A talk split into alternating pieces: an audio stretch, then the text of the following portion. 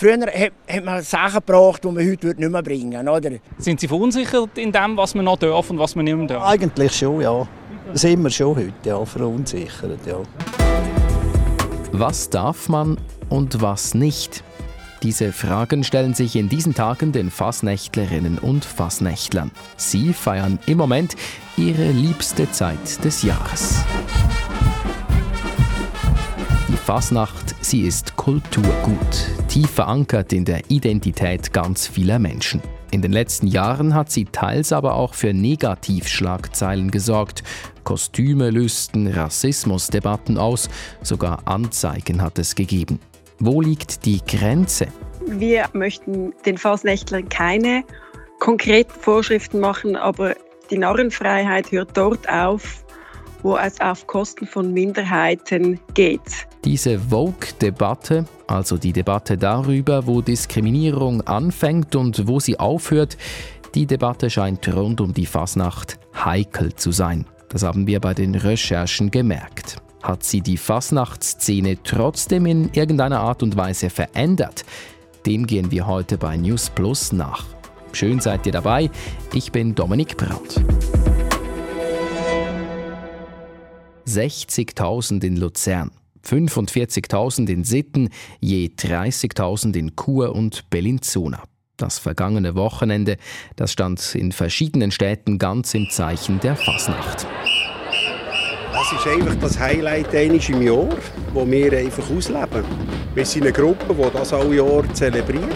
Und die Festivitäten sind noch nicht vorbei. In Bern zum Beispiel wird am kommenden Wochenende gefeiert und im fasnachtsverrückten Basel beginnen die drei schönsten Tage am Montag.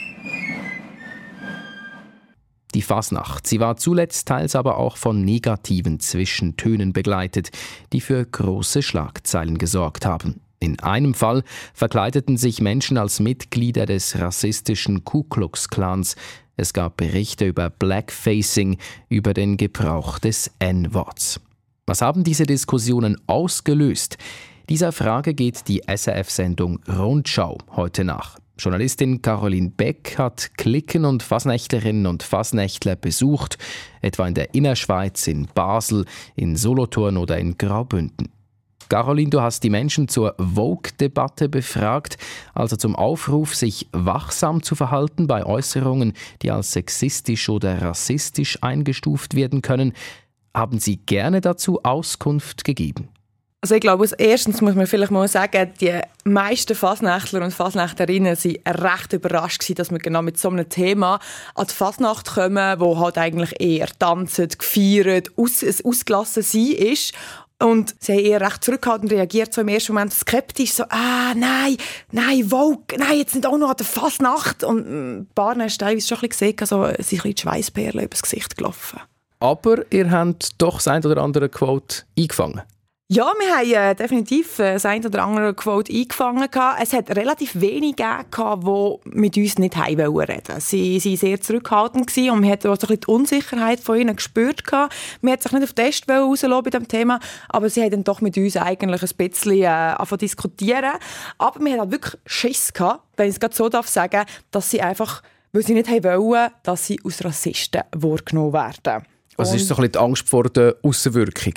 Hey, die ist definitiv da, weil jetzt auch im Nachhinein haben wir schon diverse Mails von Interviewten bekommen, die wir auf der Gasse Solothurn gesehen haben, die sich jetzt Sorgen machen, dass aufgrund von ihren Aussagen sie eben ähm, schlecht könnten wegkommen. Also man merkt schon, das Thema Political Correctness löst Unsicherheiten aus und es gibt ja auch nicht offizielles Handbuch, das geht und das geht nicht. Das ist ja genau eigentlich die Kernfrage, oder? Was dürfen wir, was dürfen wir nicht? Gibt es da einen Konsens bei den Fasnächtlerinnen und Fasnächtlern? Jein. Nein, ich glaube, was wir auf unserer Repo so gespürt haben, ist, glaube bei den meisten bedeutet Fasnacht Narrenfreiheit. Und äh, in diesem Kontext dürfte man sicher auch mehr machen als im Alltag. Und darum finden die meisten auch, ja, Indianerkostüm, Chinesen, Mexikaner oder auch Inuit, das ist kein Problem. Wir wollen ja diesen Leuten nichts Böses, man macht sich nicht lächerlich im bösen Sinn über die. Und ich glaube, es gibt relativ viele Leute, die sich nicht ganz bewusst sind, warum das gewisse Kostüm ein Problem könnte sein. Die Indianer. Politisch korrekt sprechen wir hier über die indigene Bevölkerung Amerikas. Ist eine solche Verkleidung noch zeitgemäß? Darüber habe ich mit Stefanie Kretz gesprochen. Ihr habt sie ganz am Anfang kurz gehört. Sie ist Geschäftsleiterin der Stiftung gegen Rassismus und Antisemitismus. Zum konkreten Beispiel sagt sie, es ist ja nicht verboten, sich als indigene Person zu verkleiden. Die Frage ist nur, wie möchte man auf diese Minderheiten wirken? Und mit diesen Kostümen bedient man vor allem Stereotypen, welche der Realität nicht entsprechen.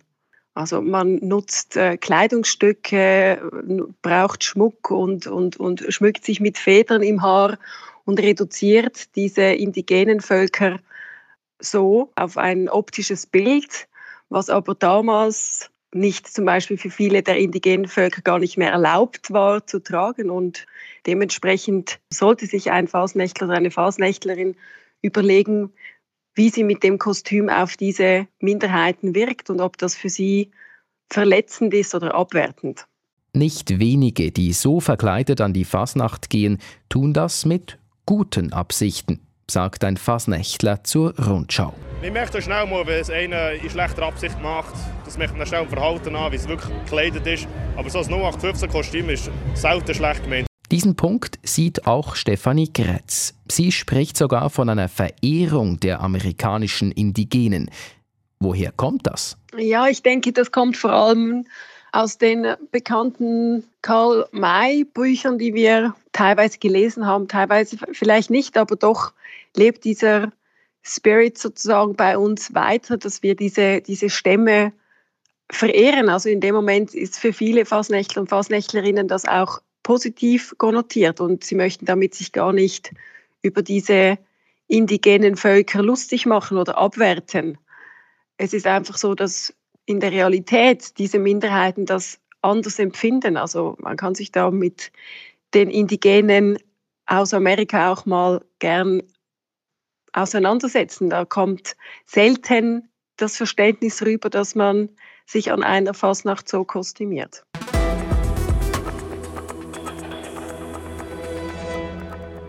Was darf man und was nicht? Diese Frage bewegt. Eine gewisse Provokation müsse aber sein, findet dieser Fasnächtler. Fasnacht ist Weltkulturerbe. Unsere Aufgabe an der Fasnacht ist tatsächlich äh, auch kritisch zu sein und gewissen Leuten auch mal den Spiegel vorzuhalten an der Fasnacht mit unseren Sujet, die wir haben. Der Mann hat das Weltkulturerbe angesprochen. Die Basler Fasnacht ist Teil des immateriellen Kulturerbes der UNESCO. Viel Kultur und vor allem auch Geschichte steckt hinter der Fasnacht. Woher kommt sie eigentlich? Erste Zeugnisse gibt es laut historischem Lexikon der Schweiz aus dem Spätmittelalter. Als wahrscheinlich gilt, dass Fasnacht von Fastnacht kommt, der Nacht vor der 40-tägigen Fastenzeit. Bevor das Fasten beginnt, wird nochmals gefeiert, wird gegessen, getrunken, sind quasi die Narren los. Früher verkleideten sich viele als Narr oder Teufel, auch aus Protest gegenüber der christlichen Kirche, für die die Fasnacht als gottlos und teuflisch galt. Die Fasnacht als Tradition, die gewahrt werden will. Und da gehören nun mal auch Kostüme aller Art dazu. Was sagt Stefanie Kretz von der Stiftung gegen Rassismus zum Traditionsargument? Das verstehen wir äh, ebenfalls. Also wir sind auch nicht hier, oder es geht nicht darum, Vorschriften zu machen, aber sicher mal Selbstreflexion zu betreiben. Also es ist eine alte Kultur, die Fastnachtskultur. Und dennoch sind wir in einer modernen Welt und auch die Fastnächtler und Fastnächtlerinnen haben ja gewisse alte Muster abgelegt. Ich gehe jetzt davon aus, dass die meisten nicht mehr 40 Tage danach fasten, was ja der Ursprung auch der Fastnacht ist. Und dementsprechend dürfen wir auch heute modern denken und überlegen, was ist aus heutiger Sicht noch in Ordnung oder wie wirke ich mit einem Kostüm auf Mitmenschen und ist das verletzend oder nicht. Also quasi ein Appell an den Wandel von Kulturen. Wandel von Kulturen oder einfach auch die Sensibilität. Muster, die früher einfach von uns als selbstverständlich angesehen wurden und auch heute zum großen Teil noch sind, trotzdem eben zu reflektieren und zu überlegen, was, was möchte ich damit aussagen? Wie möchte ich auf Mitmenschen wirken und wie möchte ich mit ihnen umgehen? Würdevoll und respektvoll sollte ja das Ziel sein und das sollte auch dementsprechend in einem Kostüm wiedergespiegelt werden.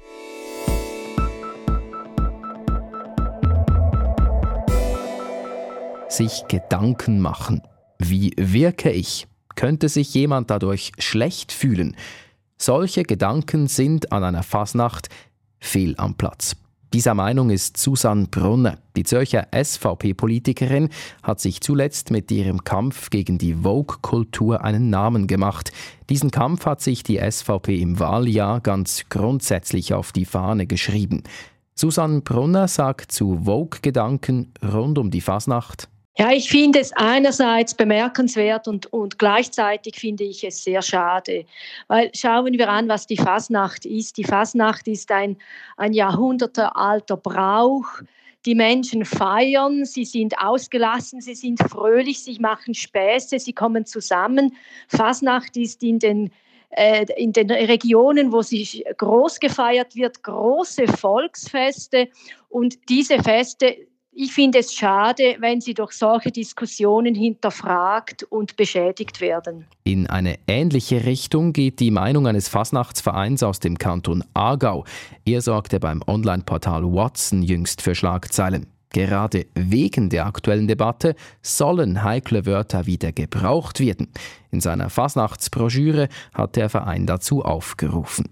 Stefanie Kretz von der Stiftung gegen Rassismus und Antisemitismus hinterfragt den Sinn der Aktion. Was will sie damit bezwecken? Also auch hier wieder die Polarisierung, dass wir mit der ganzen Vogue-Debatte zu weit gehen. So wirkt es ein bisschen auf mich, anstatt sich jetzt damit auseinanderzusetzen thematisch und vielleicht auch zu verstehen, warum gewisse Sachen aus heutiger Perspektive nicht mehr gehen. Vielleicht hat die aktuelle Debatte bei diesem konkreten Fasnachtsverein im Aargau noch nicht allzu viel verändert. Er steht aber nicht stellvertretend für die gesamte Szene. Das zeigen diese Stimmen aus dem Rundschaubeitrag. Ich glaube, man kann sehr weit gehen aber es gibt auch Grenzen. Ich glaube, es, es, ist, ein, es ist ein schmaler Grad. Wir, wir, überlegen uns das auch immer wieder. Und ich glaube, ähm, das ist auch wichtig, dass man die Überlegungen macht. Unser Grundsatz ist, dass wir versuchen, niemanden zu verletzen. Und auch, es gibt gesetzliche Grundlagen, die man einhalten muss. Das ist ganz klar. Ich denke an Rassismusnorm und daran halten wir uns. Es ist nicht unbedingt unsere Grenze, sondern die Grenze vom Publikum, wo man ein bisschen ausloten muss. Weil wenn, wenn die Leute nachher wegen einem bestimmten Vers irgendwie sich schlecht fühlen beim Auftritt, ist es ja auch schade, wenn wir auch nicht. Ich finde, da ist sehr viel Sensibilität rauszuhören. Solche Überlegungen sind wichtig, sagt jemand. Wir wollen niemanden verletzen. Wenn sich die Leute schlecht fühlen, ist das schade. Auch Rundschau-Journalistin Caroline Beck sind diese Aussagen aufgefallen gerade bei den offiziellen Fasnächtler und Fasnächtlerinnen, die halt wirklich auch gucken, Zünfte und so angehören, da kann man glaube ich schon auch sagen, dass sich viele, sicher nicht, definitiv nicht alle, auch mit dem ganzen Thema auseinandersetzen und auch sensibler sind auf das Thema. Es gibt ein Beispiel, das wir angetroffen haben, aus Kriens, wo sich etwas geändert hat, wo etwas anders ist als die letzten Jahre. Erzähl. Genau, ja, dort gibt es ja immer der Gali Vater und Gali Mutter. Das ist sozusagen die Spitze von der Gali Zunft, äh, eigentlich eine relativ konservative und sehr traditionell gehaltene Zunft. Und dort ist jetzt das erste Mal der Gali Vater zusammen mit einem Partner an der Spitze von der Zunft, also ein offen homosexuelles Bärli. Und das ist jetzt eigentlich doch relativ speziell für die Zunft. Dass die Meinungen aber auseinandergehen, das liegt in der Natur der Sache. Es gibt auch die anderen Statements aus dem Fasnachtsvolk. Wenn man so etwas machen kann, ein bisschen satirisch sein, ein bisschen jemanden auf die Chippe nehmen, wenden, wenn nicht an der Fasnacht. Und äh, ich finde das okay. Also, ich sehe da nicht das Problem dahinter. Wenn das andere, andere damit ein Problem haben, dann ist das okay für die, aber dann sollen sie nicht an die Fasnacht kommen, dann sollen sie daheim bleiben. Neben der Fasnacht ist es ein anderes Thema. Dort ist es sicher schwieriger. Uns nimmt Wunder, wie ihr das seht. Null Toleranz in der sogenannten Vogue-Debatte. Oder eben genau nicht. Lasst es uns wissen und meldet euch per Sprachnachricht auf 076 320 1037 oder per Mail an newsplus.srf.ch. Wie weit darf man an einer Fasnacht gehen? Wie weit geht ihr? Wir freuen uns auf eure Nachrichten. Für heute war es das. Merci fürs Zuhören, sagen Produzentin Marielle Gigax und ich, Dominik Brandt.